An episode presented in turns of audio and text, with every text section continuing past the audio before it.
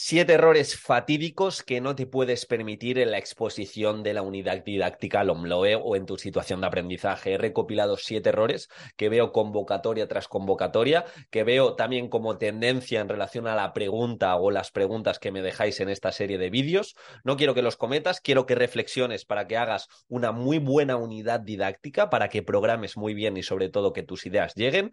Y antes de empezar con el vídeo, que va a ser unos diez minutitos, quiero Recordarte que hoy es el último día para entrar a precio de oferta a mi formación, exposición y creación de la situación de aprendizaje. El lema es claro, disfruta exponiendo y justifica tu situación de aprendizaje, donde en la primera clase en directo vas a aprender a interpretar y aplicar la legislación, cómo programar desde el contexto y utilizar los distintos elementos curriculares, utilizar la evaluación formativa con sentido, principios DUA, metodología, cómo utilizar los objetivos, los objetivos de desarrollo sostenible y ver un ejemplo de diseño de una situación, de una unidad didáctica, lo en directo, que eso estoy seguro que te va a dar mucha claridad y puedes incluso comparar. ¿Te voy a dar una tabla? Sí, te voy a dar una tabla, que era una pregunta recurrente, pero lo que me interesa de verdad es que sepas rellenarla y sobre todo sepas defenderla para que tus ideas lleguen. Un segundo día, también en directo, eh, recordad, todo esto se va a quedar grabado, así que si no podéis venir al directo, no os preocupéis que va a estar todo, vais a poder dejar vuestras dudas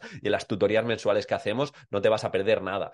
Una segunda clase en directo donde vas a aprender a presentar cada elemento curricular, a utilizar la neurodidáctica y la psicología cognitiva en relación a lo que nos dice todo el desarrollo curricular LOMLOE, aprender a usar la pizarra y el tiempo, vencer el miedo escénico y tener control de los nervios. Todo eso ya eh, tienes distintos módulos para, para empezar a hacerlo. Cómo entrenar para no quedarte en blanco, aprovechar la encerrona y crear un guion definitivo por si en algún momento te vas o que te ayude y te dé soporte a la hora de presentarlo. Una tercera clase donde nos vamos a centrar únicamente en diferenciarnos. Una vez que tenemos la base en cuanto a programación y un sistema claro de exposición, pues ya entramos en enamoratoria, en que veas también mi defensa, en cómo utilizar las metáforas y el hilo conductor. Eh, vamos a ver cómo mm, hemos de cuidar a la hora de exponer una situación de aprendizaje los puntos principales. De igual manera, si se da esa unidad didáctica.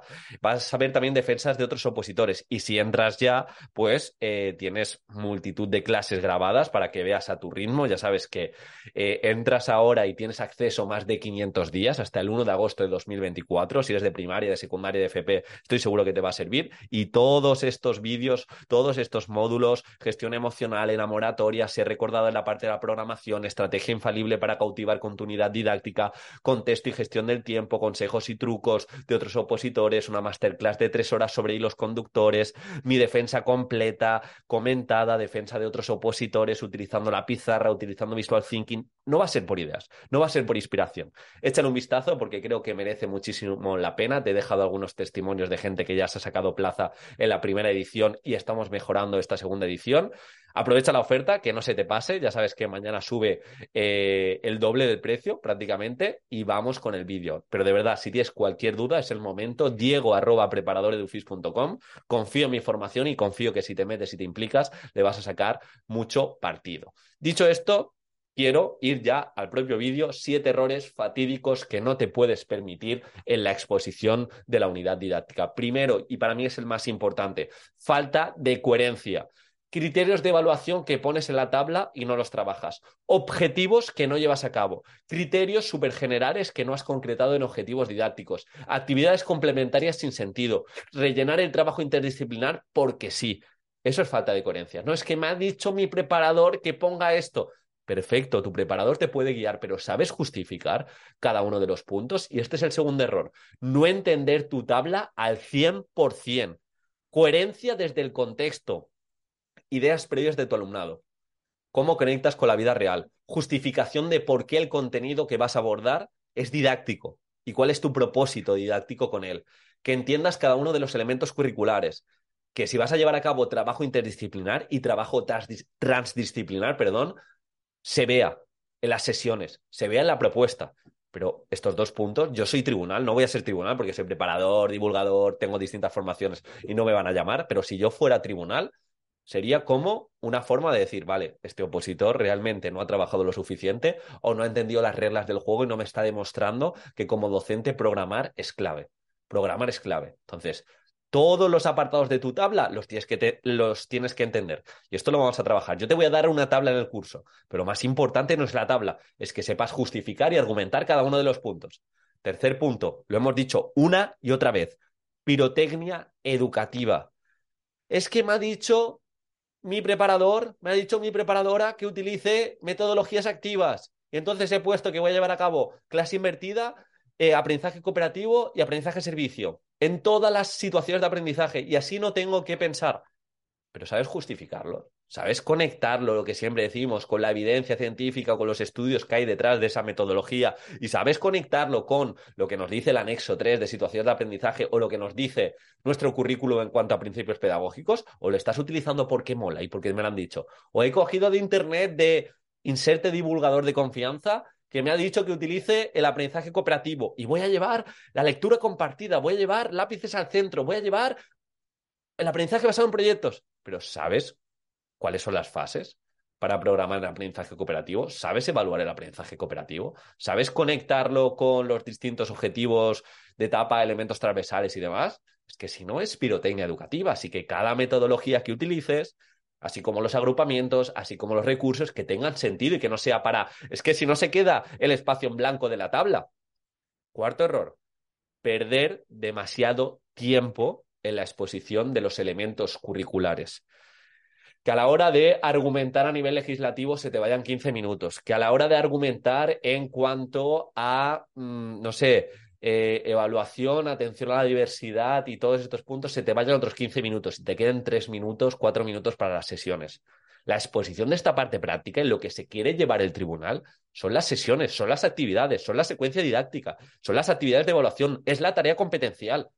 Y a través de eso tú puedes contestar cómo evalúas, puedes contestar cómo alcanzas la diversidad, eh, puedes contestar todo, absolutamente todo. Me refería a cómo abordar la diversidad, no cómo alcanzar la diversidad. Pero quiero que me entiendas en este sentido.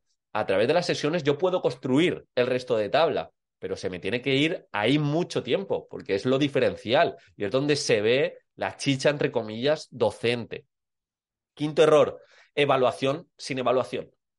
Es que yo en la evaluación no me da tiempo y solo hablo de la nota, solo hablo de calificación, no, no, y utilizo la rúbrica. Es que para mí eso es evaluación formativa. No te has enterado de nada, lo siento, pero no te has enterado de nada. Eh, partiendo de que la legislación nos dice que hemos de llevar esa evaluación global, continua y lo más importante, formativa, se tiene que ver los principios de evaluación formativa y no voy a entrar en ellos porque tengo un curso como tengo distintos vídeos, he hablado mucho de evaluación formativa, de hecho en la última newsletter hablé de los principios de evaluación formativa, pero va mucho más allá de la nota va mucho más allá de utilizar los instrumentos sin ton ni son. Entonces, evaluación solo calificación, estás calificando, pero te estás, te estás olvidando de lo que es la evaluación formativa y formadora. Y eso es clave dentro de la programación del siglo XXI, programación LOMLOE, y esto no es nada Illuminati, esto es preparar a tu alumnado para los problemas y para la incertidumbre que tenemos en nuestro día a día.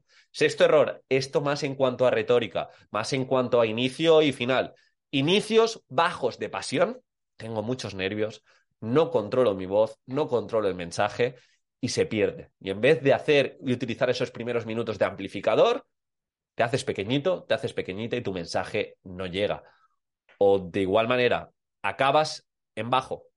Pues ya estaría, espero que me escojan, no supliques, no supliques ni digas, pues ya está, eh, gracias, se acabó, tienes que dar las gracias, yo las di, gracias por escucharme después de tanto tiempo opositando, ya hemos estado prácticamente aquí un mes, pero tienes que acabar en alto y tienes que empezar con pasión, una, pasión medida, que se entienda tu identidad docente, pero ya sabes que el efecto primacía y recencia, ese inicio y ese final, lo tenemos que cuidar mucho. Cada detalle del tiempo que tengas lo tienes que cuidar, lo tienes que cuidar muy bien. Y por eso tenemos casi tres clases enfocadas, completas, en inicios, finales, en metáforas, en la acción dramática, para que tu mensaje y las ideas tan potentes que tengas lleguen. De nada sirve una muy buena idea si no la sabemos presentar y no la sabemos vender. Y por último, por último, descuidar la exposición o descuidar el documento, es decir, desequilibrio. Soy buenísimo comunicando, pero mi documento ni lo he cuidado. Lo que le entrego al tribunal, la tabla, las 10 hojas, la programación, ni me he sentado a corregirla, ni tiene coherencia en cuanto a criterios de evaluación, ni, tiene coherencia en cuanto a metodologías. Yo te lo voy a vender, te voy a vender un boli como si fuera una pluma de oro.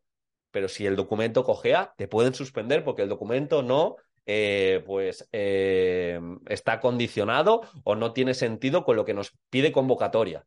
Entonces, ni todo en la exposición ni todo en el documento. Tengo el mejor documento del mundo, cuidado cada detalle, me la ha hecho una ilustradora espectacular, pero luego a la hora de presentar no he ensayado nada y mi mensaje no llega porque me pongo nervioso, me quedo en blanco y no trabajo en consecuencia. Entonces, equilibrio. Recuerda, Recuerda, a partir de aquí, este vídeo es un compromiso si has llegado hasta aquí. Estos siete errores no los vas a cometer porque te vas a formar en consonancia, vas a trabajar, vas a programar y vas a hacer esa práctica deliberada si quieres que te ayude, si quieres que te guíe, échale un vistazo al curso de exposición y creación de la unidad didáctica, porque te va a ayudar en todo esto que hemos comentado. Y recuerda, falta de coherencia, no entender tu tabla al 100%, pirotecnia educativa, perder demasiado tiempo en generalismos, evaluación sin evaluación, inicios y finales en bajo o desequilibrar por la exposición o desequilibrar por el documento. Nos vemos, me encantaría verte dentro de la formación y muchísimas gracias por llegar hasta aquí. Un saludo.